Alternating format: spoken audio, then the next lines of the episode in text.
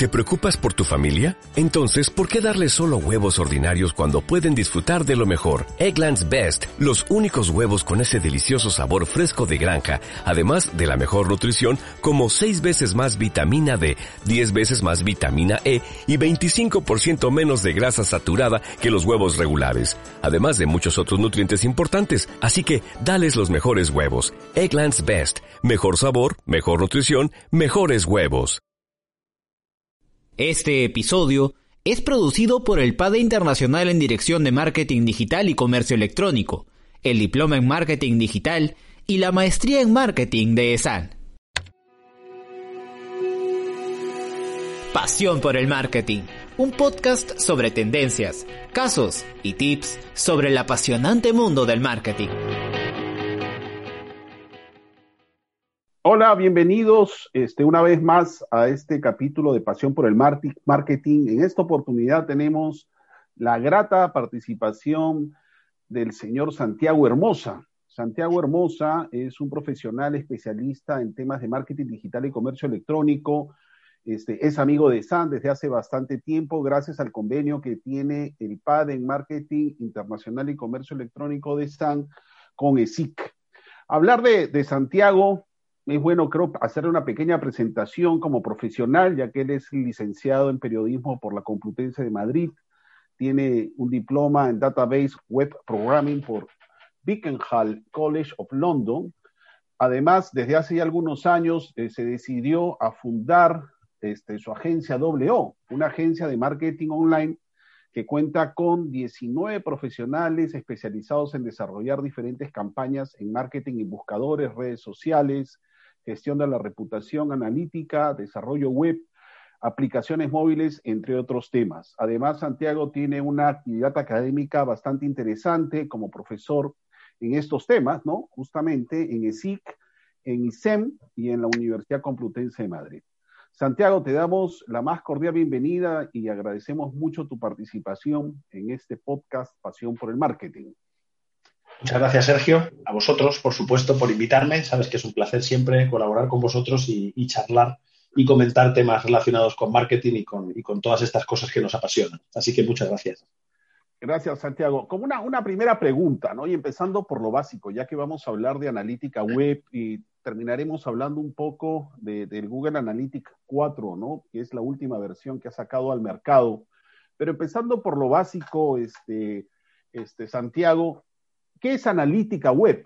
¿no? ¿Y cuál es el alcance real de este concepto? Bueno, la analítica web realmente es una de las grandes ventajas del marketing digital, porque la capacidad de medición que tenemos en el entorno digital no tiene parangón en el mundo offline y nos abre un mundo de posibilidades, de conocimiento de nuestros clientes, de entendimiento del rendimiento de nuestras inversiones y sobre todo nos abre un abanico de posibilidades de mejora. Analítica web se encarga de medir la experiencia online que ofrecemos a nuestros clientes, ya sea en nuestra web, en nuestra app o a través de nuestras campañas, siempre con el objetivo de mejorarla y hacerla más eficaz. Por lo tanto, cuando medimos y trabajamos analítica web, siempre lo queremos hacer con esa visión y con esa mentalidad de tratar de aprovechar el dato y, la información para mejorar y para optimizar esa experiencia que estamos ofreciendo. Por lo tanto, es una herramienta clave para el éxito y para el, progreso ¿no? y, el, y el crecimiento de los negocios para los que digital es importante. Como tú bien mencionas, ¿no? El análisis de datos en general se ha vuelto pues un factor de éxito de muchos negocios, ¿no? Y ver y, lograr hacer que los números confiesen algo, por llamarlo de alguna manera, ¿no? Este, te va a permitir tratar de tomar mejores decisiones, que es al final lo que siempre se busca dentro de una organización, independientemente de los objetivos que se tengan, que se tengan este, como parte del negocio o como parte del área, ¿no? En este caso, el canal digital, que sus objetivos, por supuesto, tienen que estar alineados a los objetivos generales de la empresa. Pero, ¿qué se necesita para poder empezar a abordar un proyecto de analítica digital o en analítica web en una organización? Por ejemplo, ¿cuáles serían tus recomendaciones para las empresas que quieren iniciarse en el tema de analítica los, los pasos que deberían seguir para poder lograr en el tiempo este, un, un instrumento que te genere este, la, data que se necesita para tomar decisiones. lo primero, evidentemente, como requisito imprescindible es que haya una presencia digital de esa empresa. Si yo tengo un negocio que no tiene una presencia digital, pues evidentemente la analítica no me hace falta. Si sí la tengo, si tengo una web o tengo una aplicación móvil o estoy desarrollando un trabajo en redes sociales, pues evidentemente necesito como primer paso seleccionar las herramientas que voy a utilizar para poder realizar esa medición. Y la elección de las herramientas dependerá de lo que yo planeo y necesito medir. Eh, una herramienta como Google Analytics para medir el rendimiento de nuestra web o de nuestra aplicación es fantástica y probablemente cubre todas las necesidades. Eh, para cosas de redes sociales tenemos HotSuite, tenemos otras herramientas específicas para ese ámbito y así sucesivamente. Una vez que yo tengo decidido qué es lo que necesito medir y qué herramienta es la que voy a utilizar, hay que realizar y desarrollar un plan de medición. En ese plan de medición tenemos que analizar los procesos críticos dentro de nuestra web los elementos o las, cosas que tienen que funcionar muy bien dentro de nuestra web para que la web sea rentable. Y a partir de ahí tenemos que desarrollar una serie de indicadores clave de rendimiento, seleccionar KPIs, ¿no? los Key Performance Indicators, que nos van a ayudar a entender el buen o mal funcionamiento de esos procesos. Y cuando trabajamos en el ámbito de campañas, pues cada campaña tendrá unos objetivos que quiere cumplir, que estarán alineados con los objetivos digitales y por extensión con los objetivos del negocio y dependiendo de ese objetivo, habrá una serie de indicadores clave de rendimiento que serán los adecuados para medir eh, el grado de consecución o el grado de éxito o de fracaso que tenemos con esa campaña y con ese objetivo que perseguimos. Una vez que tenemos nuestro plan de medición bien definido, es cuestión de trabajar en configurar las herramientas para que nos den justo esos indicadores que necesitamos y probablemente sea recomendable construir paneles de mando donde se resuman esos KPIs y que además estén segmentados para distintos niveles de la organización. Una empresa grande será bueno tener un dashboard, un panel de mando para el personal más senior, ¿no? los ejecutivos de alto nivel, otro para los mandos intermedios y otro con mucho más detalle para la gente que está en, la parte online. ¿no? Y un poco, yo creo que con esas tres fases, ¿no? En la fase de, de decidir qué queremos medir y con qué herramienta, establecer nuestro plan de medición y configurar esa herramienta, y elaborar esos paneles de, mando, ¿no? Eh, segmentados a los distintos niveles de la organización, creo que podría ser un, buen roadmap, ¿no? Para conseguir que esos datos confiesen y para empezar a aprovechar esas ventajas que nos ofrece esta, este trabajo de medición. Claro, ¿no? Tú acabas de, mencionar ese roadmap que siempre se necesita dentro de la organización, ¿no? Y acá es importante, eh, creo yo, este, como tú bien lo mencionas, dentro de ese roadmap este, saber cuáles son las métricas y KPIs que debe visualizar cada ejecutivo de acuerdo al rango que tenga dentro de la empresa, ¿no es cierto? ¿No? Este, los analistas en marketing digital seguramente verán más, ¿no? Conforme se vayan ascendiendo dentro de la organización, verán menos KPIs hasta llegar a una gerencia general en donde el gerente solamente tendrá tiempo para mirar algunos, ¿no? Y seguramente contados con las manos de, alguna mano. De la mano, de la mano. Sí, sí, efectivamente, de una mano, con una mano los, contaremos. Claro, otro elemento importante, Sergio, en este sentido es el recurso humano que sea el motor de este proceso dentro de la organización. Es clave contar con profesionales competentes y preparados que sepan eh, en qué consiste este mundo de la analítica y que tengan esa capacidad de ayudarnos a seleccionar la herramienta, a seleccionar esos KPIs, a construir esos paneles de mando y un poco también a, trabajar la medición y esa búsqueda de la optimización que decíamos, ¿no? Y de la mejora del rendimiento de una manera continua. Entonces, esa es una pata que también debemos contar ¿no? y tener en cuenta. Es una disciplina muy compleja, probablemente de las más complejas del mundo digital, la parte analítica, y es clave, imprescindible tener buenos profesionales o buenos proveedores, si es que los, externalizamos, ¿no? los subcontratamos, que nos ayuden en ese camino y que nos ayuden a, trazar ese roadmap y a, recorrerlo, ¿no? A, caminarlo juntos. Correcto, ¿no?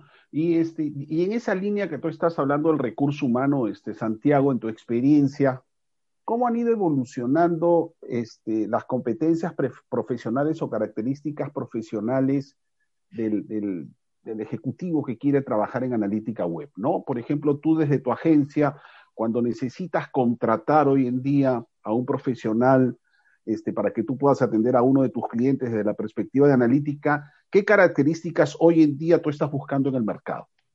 Bueno, a nivel de destrezas personales, evidentemente tienen que ser gente extremadamente analítica, pero también tienen que tener un punto de creatividad porque una persona que es exclusivamente analítica interpreta los datos, pero no es capaz de proponer soluciones, ¿no? Y como hablamos de la analítica como un camino a la mejora del rendimiento y a la optimización, el que analiza los datos también tiene que ser capaz de interpretarlos y formular soluciones.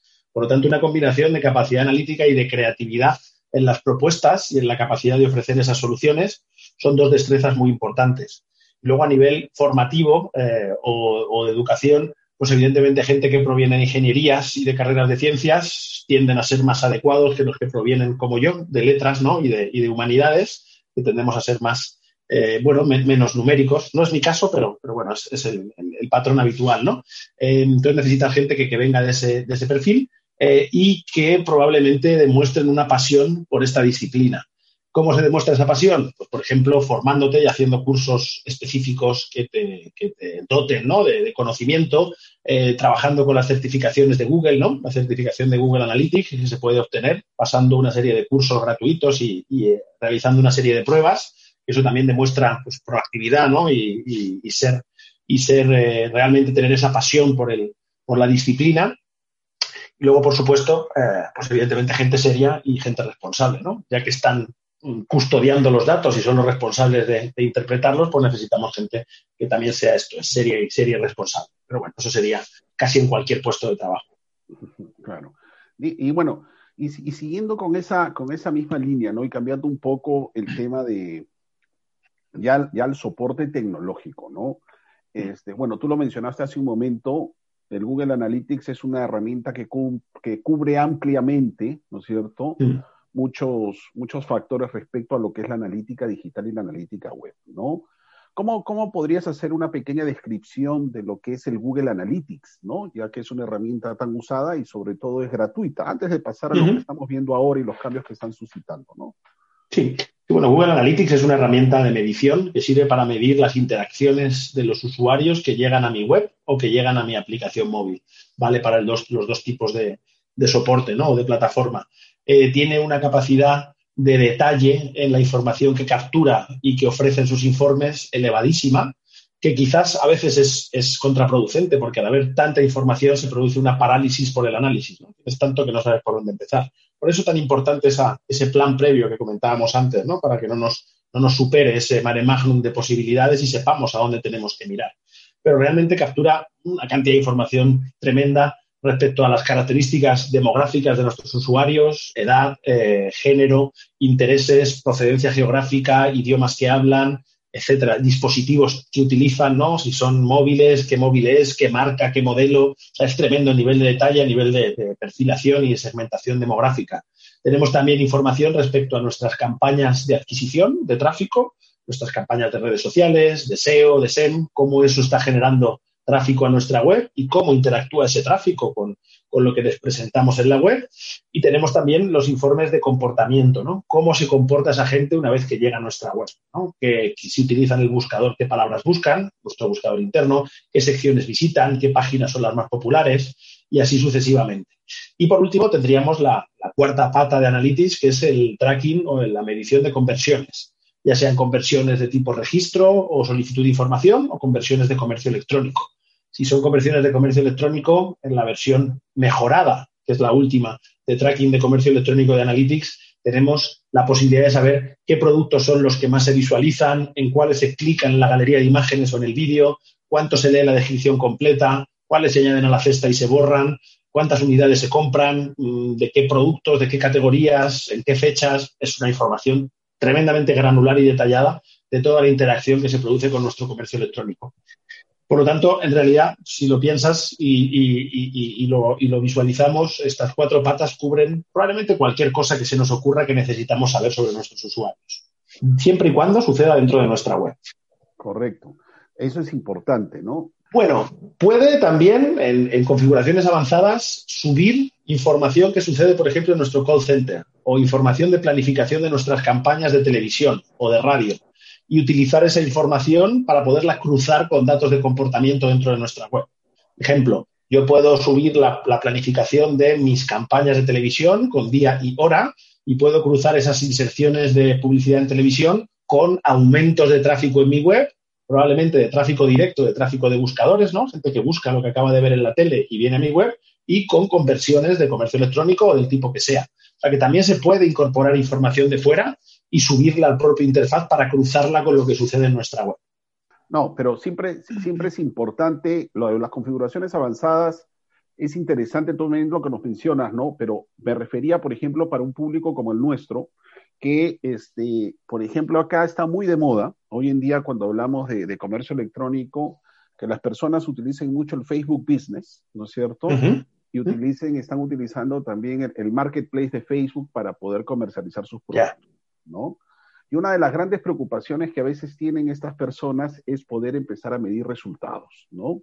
Mm. Es una, es una facilidad que te ofrece la red social, pero tú lo conoces y lo entendemos que hay ciertas limitaciones también, pero bueno, es parte de, ¿ok? Entonces, muchos negocios empiezan por las redes sociales, ¿no? Por el servicio gratuito que se ofrece para poder ofertar, se trata de aprovechar al máximo, ¿no? Pero siempre, y ahí viene la gran pregunta, ¿no? Y ahora te, consulto, ya que tú lo estás mencionando y siempre tu punto de vista es, es bastante valioso. ¿Tú consideras que la siguiente etapa, de todas maneras, que un de un negocio que comienza utilizando las redes sociales, ¿no? Para poder ofertar, el siguiente paso sea construir una página web.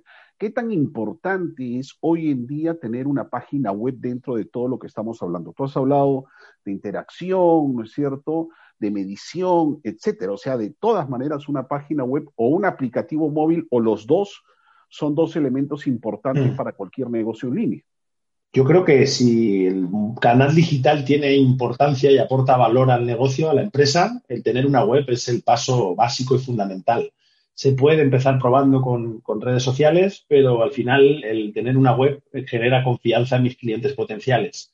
Y además en mi web, que es mía, yo puedo contar mi historia y mostrarme como yo quiera. En la red social tengo las limitaciones de la propia red social a nivel de diseño, de posibilidades que ofrece, y de reglas que pueden cambiar de un día para otro y que no vamos a poder hacer nada. Ese marketplace, mañana Facebook decide desactivarlo y los que estaban vendiendo ahí se quedan sin, sin tienda, ¿no?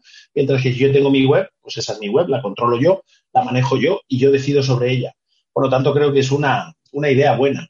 Evidentemente, Analytics, por ejemplo, en Facebook no se puede utilizar, ni en Twitter, ni en ningún sitio que no sea tu web y tu aplicación, ¿no? Como decíamos. Entonces, por ejemplo, para tener ese conocimiento detallado y granular de mis clientes, ¿no? Y de las interacciones que se producen dentro de mi web y, de, y con las inversiones promocionales que estoy haciendo, el tener una web con, con Analytics instalado es, desde mi punto de vista, imprescindible. Y siguiendo con, con este tema, este, estimado Santiago, y hablando un poco ya de, de, un tema también importante y que, que, es importante siempre medir, ¿no? Que son las, las, rutas, las rutas hacia la conversión, ¿no es cierto? Los famosos modelos de atribución, que también se habla tanto y que es importante definirlo de alguna manera, ¿no? Este, todos sabemos pues que el usuario hoy en día no sigue una ruta lineal, ¿no? Este, interactúa un día con la red social, al día siguiente interactúa de manera directa, etcétera. Al final lo que se busca es que ese usuario pueda convertirse, ¿no? Ya sea en un registro, pueda convertirse en una venta, ¿no? Entonces, ¿qué tan importante crees tú que son los modelos de atribución dentro de una estrategia de marketing digital y comercio electrónico? ¿Qué recomendaciones podrías darles a las empresas? Porque hasta donde yo sé y lo que he visto, hay muchas empresas que todavía no visualizan con claridad lo que son los modelos de atribución. Creo que le tienen un poco de temor a, al análisis, ¿no es cierto? Y a meterle un mm. poco de data a esos temas. ¿Qué me podrías mencionar al respecto, Santiago? Bueno, el modelo de atribución yo creo que es eh, uno de esos santos griales del marketing digital, ¿no? Junto con el Customer Lifetime Value, eh, un modelo de atribución eficaz y preciso es la panacea ¿no? del marketing digital para un profesional que sea data driven, ¿no? que, que base sus decisiones en datos y en información, que yo creo que es el único futuro posible del marketing. Ahí no me gusta ser dogmático, pero ser un profesional data driven va a ser en unos años la única forma de hacer marketing. En este sentido, un modelo de atribución lo que trata de hacer es lo que tú explicabas, ¿no? En una conversión, generalmente ha habido varios puntos de contacto con el usuario previos a la última visita en la que se produce esa conversión y el modelo de atribución trata de atribuir mérito y crédito de esa conversión a los puntos de contacto, perdón, previos a la última visita en la que el usuario termina comprando o termina eh, registrándose o la conversión que sea. Em, el disponer de un modelo de atribución preciso y eficaz es súper importante. Todas las empresas utilizan un modelo de atribución, pero es un modelo de atribución basado en reglas y de último clic. Todo el mérito se le da a la última visita que trajo al usuario a la web. Y eso si pensamos en nuestro comportamiento digital, no se produce casi nunca. Ha habido puntos de contacto y visitas previas a la web a través de SEO, de SEM, de display, de redes sociales, que juegan un papel esencial y clave en que yo vuelva esa última vez y compre. Lo que trata el modelo de atribución es eso, entender el mérito y el crédito que se le debe dar a cada punto de contacto, a cada canal de marketing que ha traído a ese usuario a la web previo a la venta. El no utilizar esto y no utilizar un modelo de atribución que no sea de último clic, sino que utilice, pues, por ejemplo, eh, modelos de Machine Learning, como es el caso de Google Attribution, la herramienta de atribución gratuita, que antes era de pago, pero ahora la han hecho gratuita de Google, esto me permite el, trabajar con algoritmos de Machine Learning que van a analizar cada una de esas conversiones y van a ver cada una de las visitas previas que ha hecho el usuario antes de convertir y en base a la calidad de esas visitas, tiempo de navegación, páginas vistas, interacciones, va a, atribuir más o menos mérito, más o menos crédito a cada una de esas fuentes de, tráfico. Y al final de tu facturación total, puedes comparar el desglose con una atribución de último clic a una atribución data driven, en este ejemplo que te decía, y vas a ver diferencias importantes. ¿no? Por ejemplo, el tráfico directo parecía que generaba el 80% de las ventas, pero sin el SEO, el SEM, las redes sociales, el display y el resto de cosas, el tráfico directo no haría nada. Suele bajar mucho su importancia en un modelo de atribución que no sea de último clic y que sea data-driven. Lo mismo sucede con palabras clave genéricas en SEM que parece que no convierten y que no generan nada, nada más que gasto, pero que luego vemos que son imprescindibles como primero o segundo punto de contacto del usuario con mi, con mi negocio, que eventualmente ese usuario toma la decisión después, regresa como tráfico directo y convierte, pero sin esos clics en las palabras genéricas no habríamos conseguido esa venta. Ese es el tipo de aprendizajes que de repente eh, recibes y, tienes que, aplicar en la distribución de presupuestos y en el análisis de rendimiento. ¿no? Y es mucho mejor tomar decisiones informadas con toda la foto que tomar decisiones con una información parcial que al final no van a ser tan acertadas. Por lo tanto, desde mi punto de vista, imprescindible, Sergio. Claro, claro que sí, muy interesante, ¿no? Y ya para no robarte más tiempo, Santiago, hoy día hablamos pues de Google Analytics 4, ¿no? Mm. Que es la mejora que a finales del año pasado sacó Google para esta herramienta que tú bien acabas de mencionar. ¿Qué me puedes contar acerca del Google Analytics 4? ¿no? ¿En, qué, ¿En qué se diferencia respecto al Google Analytics que conocemos todos, todos y que está hmm. vigente hace ya tanto tiempo? ¿no? ¿Qué alcance ves? ¿Qué desventaja ves? Etcétera. O sea, de entrada es un modelo totalmente diferente. No tiene nada que ver con el planteamiento tradicional de analítica. A los que llevamos muchos años en esto, como yo, eh, pues al principio, claro, fue como, wow, wow, ¿qué están haciendo? ¿no? ¿Por qué están haciendo esto? Luego Mm, analizando y entendiendo bien las razones, tiene sentido, ¿no? Eh, en Analytics 3, que es la versión actual, la más popular, eh, se trabajaba en base a sesiones y páginas vistas. Yo tenía usuarios que llegaban a mi web una serie de veces en un periodo de tiempo, cada una de esas veces era una sesión, y ellos visitaban una serie de páginas vistas. Y toda la medición se estructuraba en base a estas dos interacciones básicas. En Analytics 4 ya podemos traquear nuestra web y nuestra aplicación móvil todo dentro del mismo informe, como si fuera transparente, como si fuera parte del mismo entorno, ¿no? En lugar de en entornos separados, como parecía, como sucedía anteriormente. Y por eso los conceptos de sesión y de página vista no tienen sentido porque en una aplicación no se miden sesiones ni páginas vistas y lo que han hecho ha sido crear una, eh, un traqueo, ¿no? una medición basada en eventos personalizables. Yo puedo decidir qué elementos son los que quiero que se traqueen, les puedo dar un nombre y establecer una serie de condiciones y mi medición se vuelve mucho más unificada entre esas distintas plataformas de web y aplicación móvil y totalmente personalizada a lo que yo quiero y a lo que yo necesito. El problema de esto versus Analytics 3, en el caso del 4, es que requiere una configuración inicial y un aprendizaje de las posibilidades que lleva tiempo, no es una cosa de, hacerlo en una tarde, ¿no? Hay que estudiarlo y, profundizar bien y, plantear muy bien y planificar muy bien qué queremos medir y cómo lo queremos medir. Por lo tanto, es una herramienta que creo que es muy interesante, que plantea un cambio de paradigma en la analítica que tiene sentido en este mundo multidispositivo y, de transición transparente entre apps y webs, entre móviles y ordenadores de escritorio, pero que requiere un proceso de aprendizaje y de configuración, una curva de aprendizaje mucho mayor que Analytics 3. Eh, a día de hoy, realmente la versión de Analytics 4 que tenemos no se recomienda a nivel comercial porque tiene carencias importantes, por ejemplo, en temas de tracking de e-commerce. Tracking de e-commerce es súper básico, el que tienen ahora mismo. Tiene eh, problemas, no, no, dispone de modelos de atribución. Por ejemplo, no hay ningún modelo de atribución de momento en Analytics 4, lo cual sería muy problemático, justo por lo que estábamos diciendo. Eh, y tiene pues, algunas limitaciones ¿no? en términos de la configuración de, de métricas personalizadas y de dimensiones personalizadas respecto a Analytics 3 que la recomiendan para una aplicación comercial. De momento lo que estamos haciendo es probarla, probarla, instalarla en proyectos personales y en webs que tenemos un poco para, para experimentar y tratando de entender las posibilidades. Pero aún es pronto para considerarlo una alternativa seria a Analytics 3. Entonces, si, si alguien estaba, porque ha escuchado las noticias y el ruido, pensando que hay que migrar cuanto antes, mi recomendación sería esperar unos cuantos meses más hasta que terminen de lanzar el resto de funcionalidades que faltan y que son imprescindibles, como atribución y tracking de comercio electrónico, y entonces ya con más literatura y mucha más gente experimentada habiendo compartido consejos y formas de trabajar, será un mucho mejor momento para, lanzarse a ello. Lo interesante lo que mencionas, ¿no?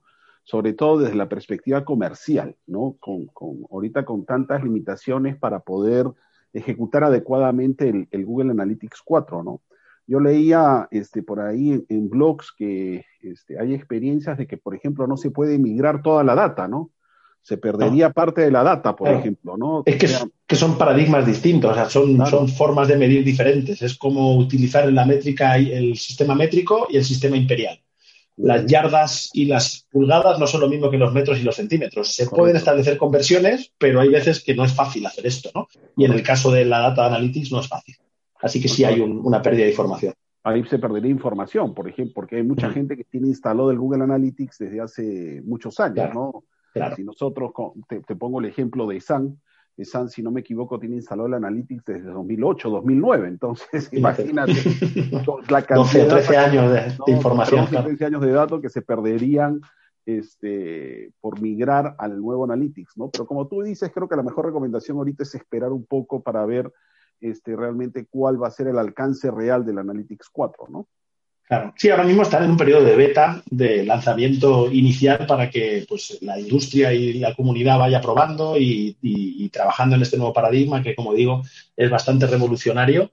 Eh, y, bueno, eh, yo creo que en los próximos meses, como siempre hace Google, iremos viendo mejoras y un afianzamiento de, las funcionalidades y entonces ya será una oportunidad más adecuada para plantearnos la migración de momento solamente para experimentar y para jugar. Y ya para, para, terminar, mi estimado Santiago, y como siempre, muy agradecido por, por tus aportes y todo el conocimiento que, siempre tan amablemente nos entregas en ISAN, este, ¿qué recomendaciones tú le podrías dar a una, a una pequeña empresa, ¿no? bueno, todos hemos sido testigos que, que, la pandemia ha acelerado la digitalización de muchos negocios, ¿no? Mm este, muchos emprendimientos, este, sin llegar a ser startups, ¿no? Sino emprendimientos este, que algunos han sido pues muy pequeños emprendimientos, en realidad han, han, tenido la necesidad de empezar a utilizar Internet para poder vender sus productos, ¿no? Eh, como comentábamos hace un momento, eh, tratar de aprovechar al máximo sobre todo las herramientas gratuitas, algo que por supuesto no le eleve costos, ¿no? Eh, Facebook, este, alguna que otra herramienta por ahí, etcétera. Pero ¿qué recomendaciones tú les podrías dar a este pequeño empresario que dada la, esta nueva realidad ha tenido que mirar Internet ya con otros ojos, ¿no? Hmm. Y empezar a involucrarse un poquito con la digitalización, ¿no? Porque todo lo que está pasando no es que se va a ir cuando pase la pandemia, ¿no? Para nada. Estamos viendo que realmente la digitalización gracias a la pandemia creo que se ha sentado mucho más, ¿no? Está pisando más fuerte en las diferentes organizaciones, ¿no? Sin importar el tamaño. Entonces, ¿qué recomendaciones tú le podrías dar a un pequeño empresario que, está iniciándose y, ve, pues, y ve Internet hoy en día como su única opción para poder vender? Hmm. Mi recomendación principal sería formarse formarse, porque no es un mundo sencillo, no es un mundo evidente y el tener conocimiento previo que me ayude a, entender la terminología, a entender las posibilidades y a poder seleccionar proveedores me parece imprescindible. Una de las grandes mm, carencias ¿no? que yo noto, sobre todo en eso, en pequeños y medianos empresarios, es la falta de conocimiento, de la cual algunos se aprovechan para ofrecer servicios subestándar que no dan los resultados ofrecen los resultados que serían deseables y que al final hacen que mucha gente hasta pierda cierta confianza y genere cierto rechazo, ¿no? Ese rechazo, como tú bien decías, a día de hoy hay que superarlo sí o sí, y para superarlo lo mejor es conocer, ¿no? Cuando algo te da miedo, eh, lo mejor es conocerlo. Y cuando algo es nuevo, para dominarlo, lo mejor es que te enseñen cómo dominarlo. Por lo tanto, mi recomendación sería que se formen, que busquen formación eh, en, los, canales y en los lugares eh, donde tengan acceso y que se preparen, porque al final, como tú decías, este es un cambio de paradigma que ha venido para quedarse, no es una cosa circunstancial, se va a convertir en estructural. Y realmente, si no nos preparamos bien, pues el tren se va a ir sin nosotros y ya no va a salir más. Nos vamos a quedar en la estación. Por lo tanto, ese sería mi, mi consejo número uno, sería ese. Y luego, rodearse de buenos profesionales, que también es muy importante, ¿no? Porque al final es imposible, como dueño de un negocio, dominar todo lo que hay que dominar en digital para sacarle partido, pero si tengo criterio porque tengo conocimientos básicos y selecciono buenos profesionales, al final mi proyecto llegará a buen puerto. Ok, Santiago, de verdad que muchísimas gracias otra vez por, por tu participación en, el podcast Pasión por el Marketing. Hemos aprendido bastante, creo yo, respecto a lo que es la analítica web, ¿no? Su uso, los beneficios y realmente lo, que más o menos se viene, ¿no? Yo creo que hoy día parte de, de las decisiones importantes que tienen que tomar las empresas es realmente darse cuenta que en los datos, ¿no es cierto?, está realmente la verdadera competitividad y la verdadera diferenciación que se pueda lograr en un mundo tan competitivo como el que estamos hoy en día, ¿no? Bueno, muchísimas gracias, Santiago. Este, de verdad que, apreciamos mucho tu, tiempo, ¿no? No sé si quieras este, darnos algunas palabras ya finales para cerrar el, programa. No, simplemente, Sergio, darnos las gracias a vosotros por invitarme. Sabes que siempre es un placer charlar contigo y con el resto de compañeros de SAN. Espero que la próxima charla que tengamos en el futuro cercano sea cara a cara y presencial. Eso significará que muchos de los problemas que estamos sufriendo todos se han ido resolviendo. Y hasta entonces, nada, despedirme con, mucho afecto y, con mucho agradecimiento por esta oportunidad y, dejando claro que estoy a vuestra disposición para lo que podáis necesitar en el futuro. ¿De acuerdo? Ok, muchas gracias Santiago y a todos ustedes muchísimas gracias por, por escucharnos y será hasta la próxima edición de Pasión por el Mar.